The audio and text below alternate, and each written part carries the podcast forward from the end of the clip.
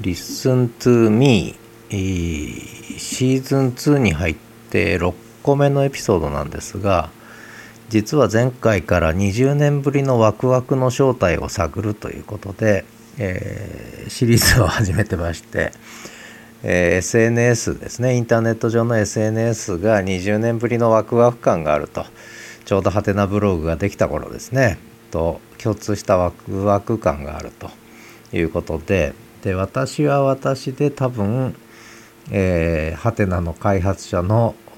近藤さんが感じてたワクワク感とはちょっとまた違ったワクワク感だと思うんですけどただ時代的にはやっぱり共通してるんですよね。で、えー、前回はインターネットラジオ時代2006から2008ということでお話したんですが実は20年ぶりってことはもっと前なんですね。このインターネットラジオ時代の前の時代があったわけです。今日はその辺りの話をしたいんですがえー、文字チャットから音声チャットへ。1997から2006と、えー、ちょうどインターネットラジオやるまで私は音声チャットやっていて実は音声チャットが始まるまでは文字チャットやってたんですね、えー、だからなかなかブログには行かなかったんです。で音声チャットとインターネットラジオを始めてからですね2006年にインターネットラジオを始めた頃に実はブログも始めたっていうことでブログは2003年ぐらいが日本はブログ元年ですので私は3年ぐらい遅れたんですね実はね。で逆に文字チャットはもうその日本で Yahoo チャットが出てくる前からやってたということなんですね。実は Yahoo チャット文字チャット出てきたのがこれちょっと情報が交錯してるんですが多分2000年からなんですね。2000年から Yahoo チャットが始まって。でその前に実は MSN、M、MSN ですね。えマイクロソフトネットワークかな。MSN のチャットがあったんです。これが1999年からあったんですが私は実はその前からやってたんですね。その前にソネットソニーコミュニケーションネットワークですね。ソニーがバイオとか出し始めた時に実はポストペットというメールですね。うさぎだっけあれ。ねうさぎだね。うさぎの出てくるポストペットっていう、えー、メールソフトがメールアプリがすごく爆発的に流行ったんですがその陰でその陰でひっそりと、えー、チャラクというねサービスがあったんですね。でその ソニーの開発者の方とも飲んだりしたんですがチャラクのね、えー、当時あのポストペット全盛でもう自分は一人でちまちまとチャラク開発してますとか言ってましたけど開発者一人でチャラクチャットやってたんですね。でこれは実はその後 Yahoo チャットとか MSN チャットとか出てくるわけですがそれより2年ぐらい早かったんですね。多分ポストペット出てきて結構ほぼ同時かすぐに出てきたんで1998年ぐらいから、え、あるいは1997年から始まったんじゃないかと思います。チャラクのアプリが始まったんですね。えー、パソコン上のアプリでチャラクっていうのが動いてでこれが、えー、ウェブ版になったのがよろず版っていうんですがこのよろず版が、えー、何年だった、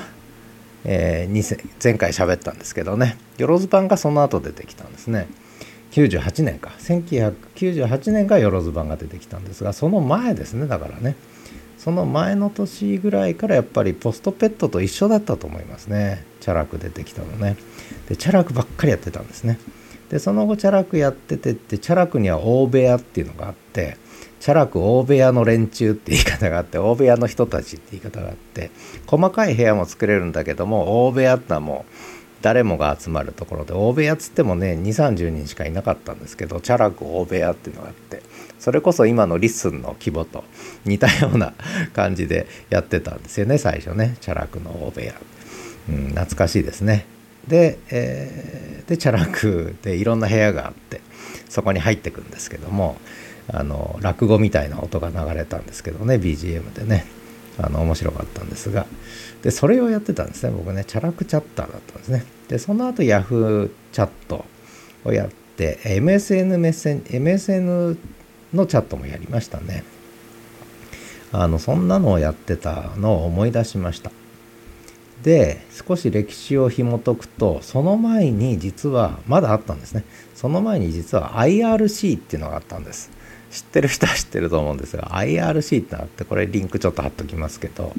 IRC が実は1988年からあったんですが私は多分やっぱり IRC やったのはそのチャラクとかポストペットの前ぐらいに IRC 触れてたと思いますね。で合わせて ICQ っていうのがあったんですね。ICQ、ICQ ね。ICQ ですけども ICQ ってなってこれが1996年なんですよね。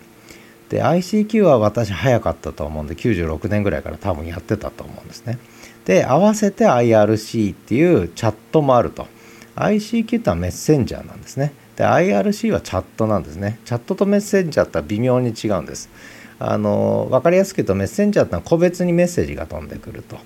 いうことですね。まあ今はそういうの多いから分かりやすいですけどチャットってのは違うんですね。大人数が1箇所でリアルタイムでコミュニケーションを取るという。まあ一種リアルタイムで動く掲示板みたいなのが、えー、チャットなんですね。で、これが走りが IRC です。で、私やってましたね。ICQ、IRC。多分1997年以前にやってました。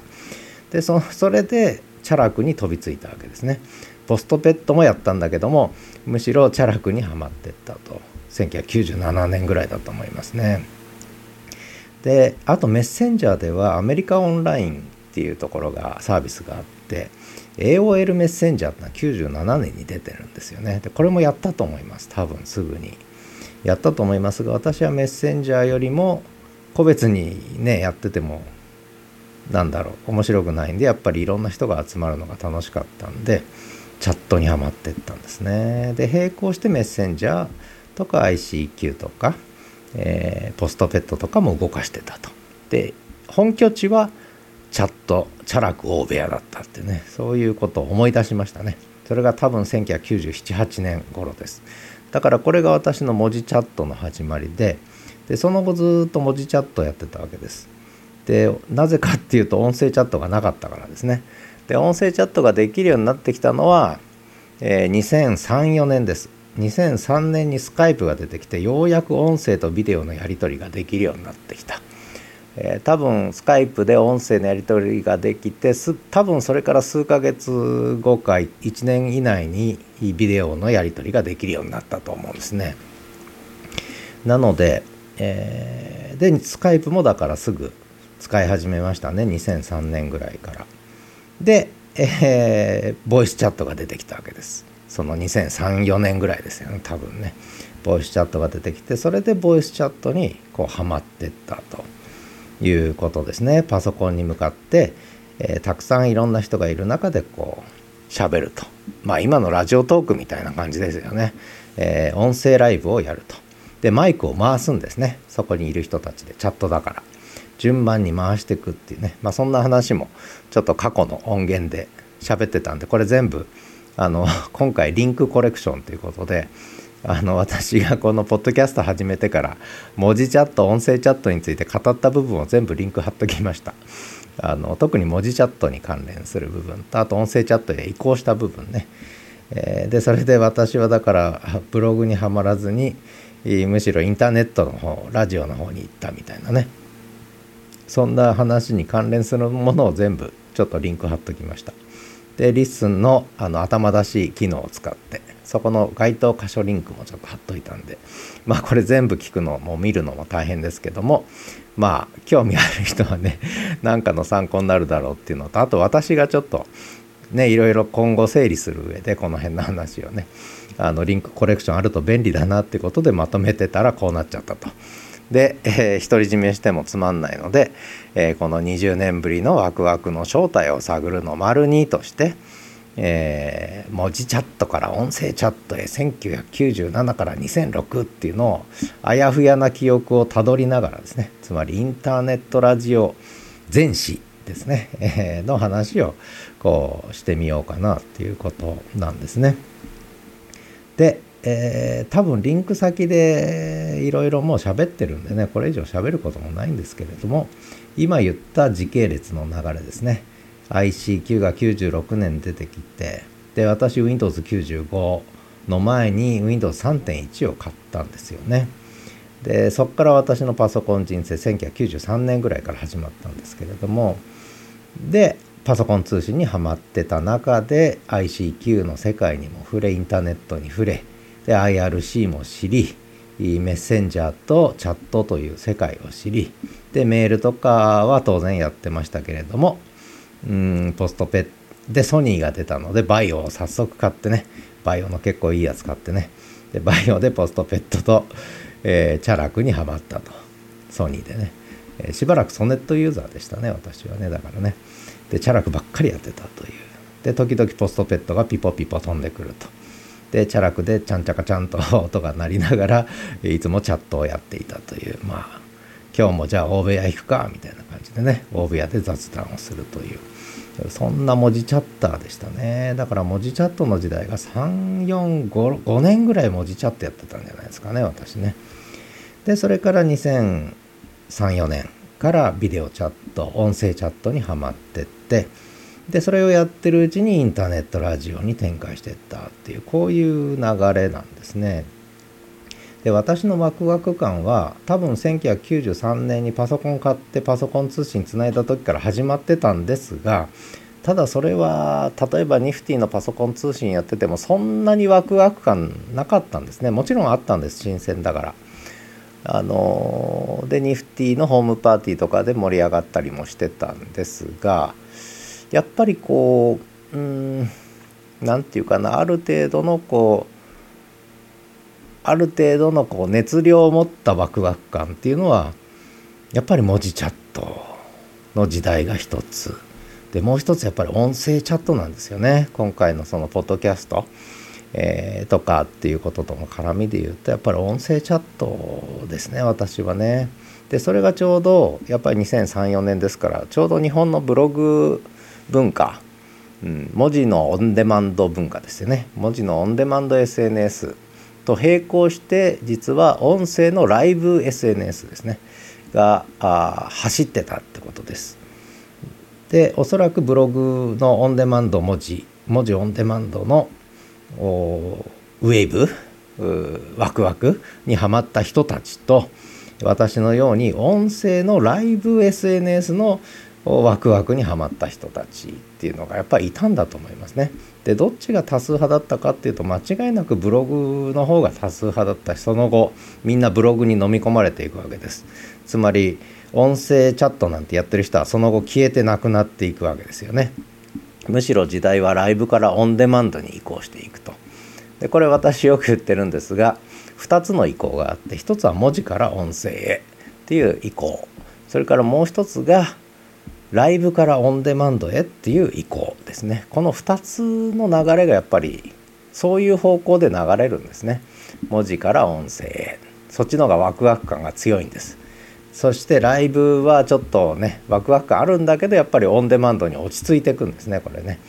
えー、で理由はあるんですけど。でこの二重の流れがね、えー、今同時に起きていると、えー、いうふうに私は捉えてだから20年ぶりのワクワク感。で20年前は何だったかっていうと文字から音声へのライブにはまったのが私で、えー、オンデマンドの文字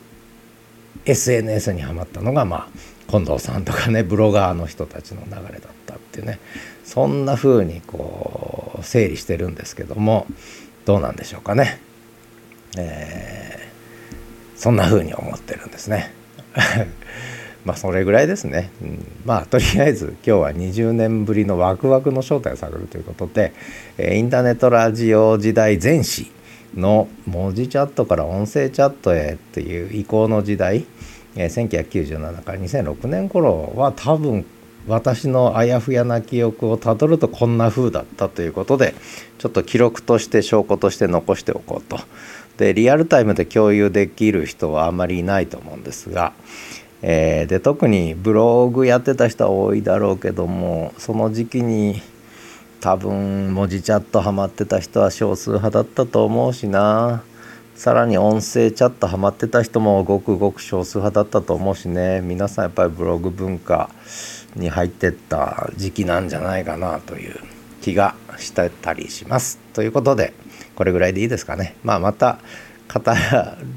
で次これ次の次の回につながるんです実はね、えー、次何が来るかということなんですが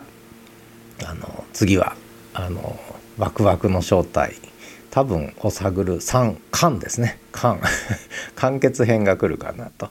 勝手に思ってるんですがまたしばらく経ったら完結編チャレンジしてみたいと思います。ということで、えー、ワクワク感の正体探るの2でした。ではまた。